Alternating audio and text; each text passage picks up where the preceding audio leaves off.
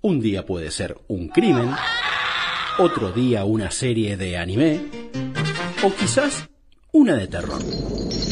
Lo que sí es seguro es que siempre tiene cositas interesantes para contar. Una serie que está en Netflix, la pueden ver, solamente tiene ocho capítulos, igual como que del hotel le dice, mira, eh, la verdad que me encanta tu show y todo, pero quiero darle... Ana García Blaya, eh, dura 85 minutos, es una especie de... de cocinar y dijo, uy, pero yo le puedo enseñar esto a las mujeres de Estados Unidos que comen como el culo. Porque el miedo, el terror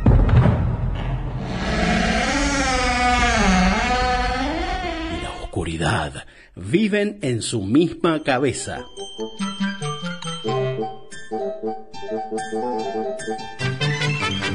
Recomendaciones de audiovisuales de Natacha Grabre Camors en fase cero.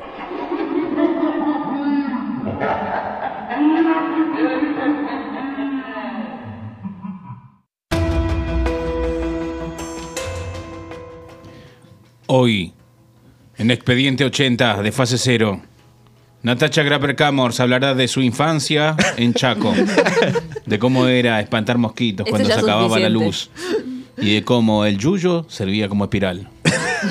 Natacha y los archivos de cómo sobrevivir a la pobreza. Ay, no era tan pobre igual. no puedo decir cosas que no sé. ¿Vos tenías, no se te cortaba el agua? ¿El agua? Mm, no sé. ¿Qué se No. cortaba más? Pero a ¿El mí se me agua corta o- el agua, boludo. ¿El Claro. agua o, o No, el- la luz. La luz. La Vos luz vivís se en cortaba. Capital, vos no, no entras en juego. Sí. Eh, La luz, la a, la luz se siesta, cortaba más. a la siesta, cuando todos prendían el aire a la vez, pum, se cortaba la Oh, luz. Mal. ¿Entre Sí. qué- ¿Cuál es el horario full que se cortaba? ¿Entre las 2 y las 5? Sí. Ah, se cortaba el agua cuando, tipo, había tormenta. Claro. ¿Por qué se cortaba el agua? ¿no? Sí, nada que ver. Se ¿Y, cortaba. y ustedes eran de la familia que decía, llama, llama a la cooperativa a ver qué... No. ¿Cuándo viene? No eran... Mi papá me taladró, mira, tengo 35 años, me sigo acordando. Me decía, se cortaba la luz eh, y me decía, llama, llama, agarra. ¿A dónde? Llama a la cooperativa. Llama a alguien. qué- Preguntá a qué hora va, a volver la luz. Y era como, bueno, llamo. Y el operador estaba jugando al, al FIFA, no sé. me decía, ahora, maestro, ¿cuándo va a ver la luz acá en la 742 vivienda? No sé, maestro. Yo le decía, mira, me dijeron, no sé. Esto siempre es lo mismo. Columna Fin de Álvaro Garay. Fin de la anécdota.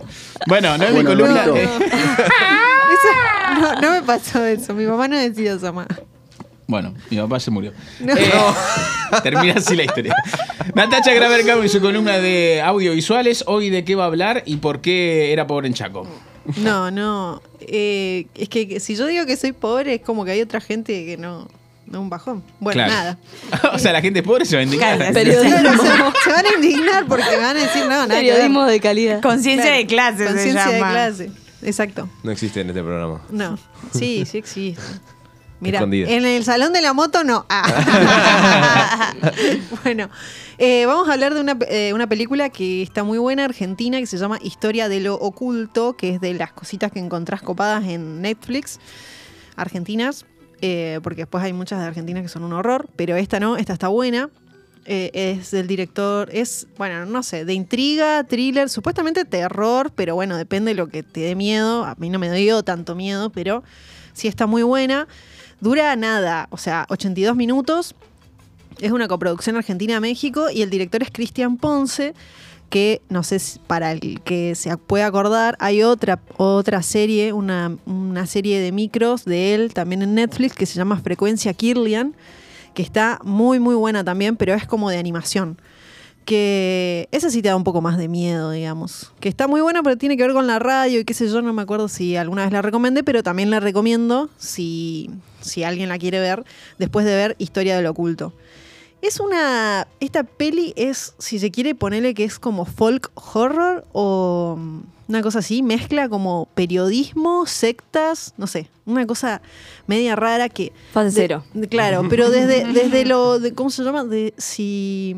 Voy a hablar primero de la historia y después voy a hablar de todo lo que es eh, el- lo, lo artístico o, el- o todo lo que es la imagen, que también es muy interesante y que para mí suma un montón.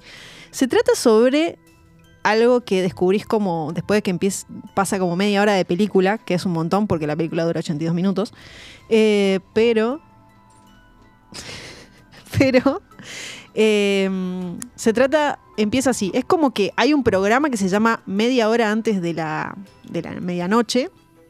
Ah, otro dato que está muy bueno es que pasa casi todo en tiempo real, porque es como eh, lo que pasa en ese programa que es una hora antes de la medianoche, perdón. Entonces es como que vas viendo en tiempo real el programa ese, ponele. Y que es un programa rarísimo, es tipo hora clave. No sé si la gente tipo millennial se acuerda de hora clave o tiempo nuevo, una cosa por el estilo de un viejo rancio Sí, sí, sí. sí. haciendo entrevistas o cosas así en un set. Bueno, no sé. Eso. Tentador igual. ¿eh? Claro, sí, no, no, no, es muy buena, es muy buena, vos lo ves y decís, no, qué onda. Pero, No, qué asco. ¿qué pasa? ¿Qué es esto? ¿Qué es esto? Pero lo quiero seguir viendo. Mm.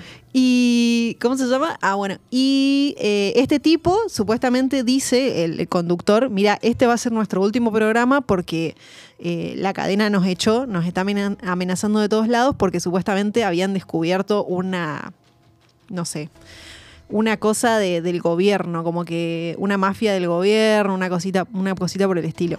Pero, Cosita. Lo, cosita pero lo, más medio interesante turbia. de todo es que hoy van a tener a un invitado que va a, eh, ¿cómo se llama?, declarar todo lo que sabe, que implica, bueno, como mucho más al gobierno. Es como, tienen el testigo clave y va a declarar en el programa.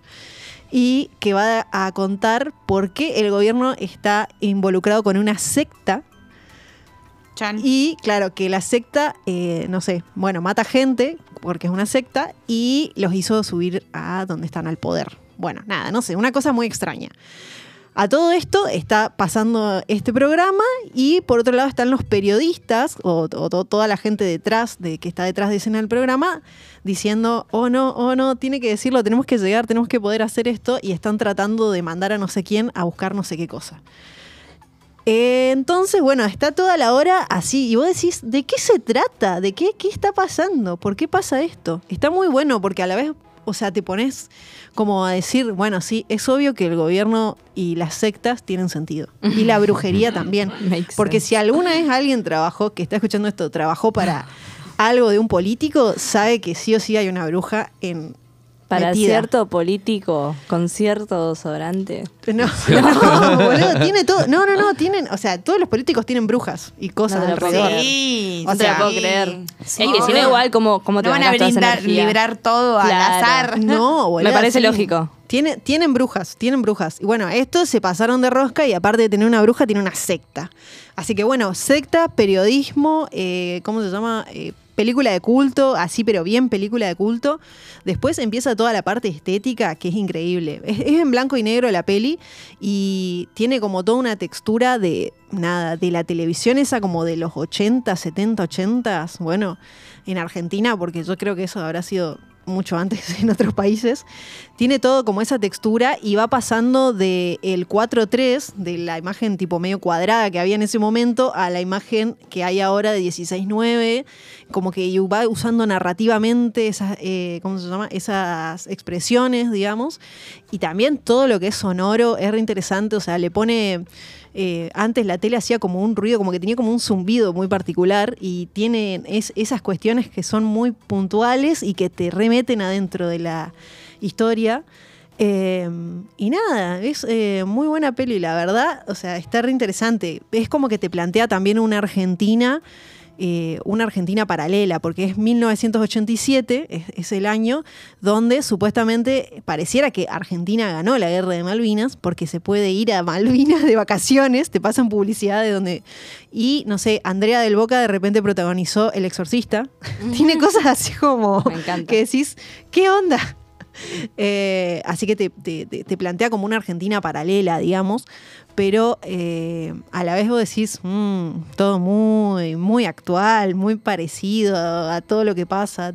Eh, así que nada, es súper interesante. Es como de periodismo investigación, medio thriller, medio folk horror, o sea, tiene todo eso mezclado con una estética que la verdad, o sea, para mí es lo que hace que termine de cerrar la historia y de meterte ahí adentro.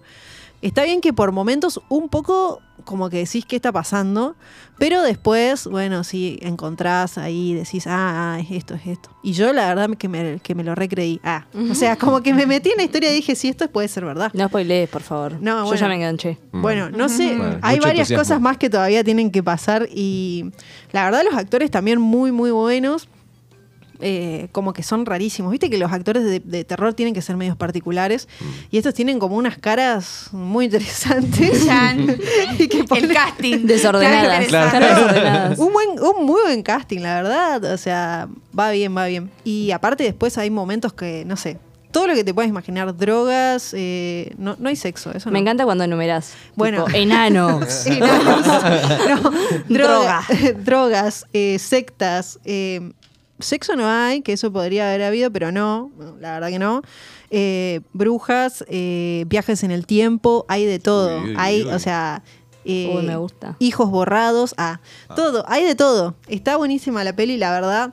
eh, es una joyita. Eh, además, digamos que tiene, tiene como ese aire, ¿viste? Viste que siempre se habló de López Rega, que tenía ahí como una. Sí, el cierto- brujo. Claro, cierta secta y qué sé yo. Entonces, como que lo podés re relacionar a la historia argentina. Me parece que está muy bien metido algunas cositas que vos decís, ah, ah. Bueno, nada, si quieren ver una peli que dura muy poquito, porque 82 minutos realmente es, son dos capítulos de algo, eh, pero que está bien contada, argentina, y aparte, la verdad que les, recomiendo este, este director porque me parece que va a hacer cosas muy copadas. Este es su, eh, ¿cómo se llama? Su ópera prima como director, porque ya había hecho otras cosas como, como guionista y como les digo, también había hecho Frecuencia Kirlian, pero es una animación, esto es como su primera peli. Eh, nada, para que se animen a ver películas de terror de acá argentinas o de Latinoamérica, que hay muchísimo para ver y que la verdad que no le tienen nada que envidiar a producciones de otros lugares. Eh, tal vez un poco los efectos especiales, ah, pero en este sentido no hay efectos especiales, igual te da miedo. El pomberito. El bombero. no. Pero bueno, eh, así que nada, les recomiendo esta peli eh, que se llama Historia del Oculto. La pueden encontrar en Netflix y bueno, nada más. Ah, suerte.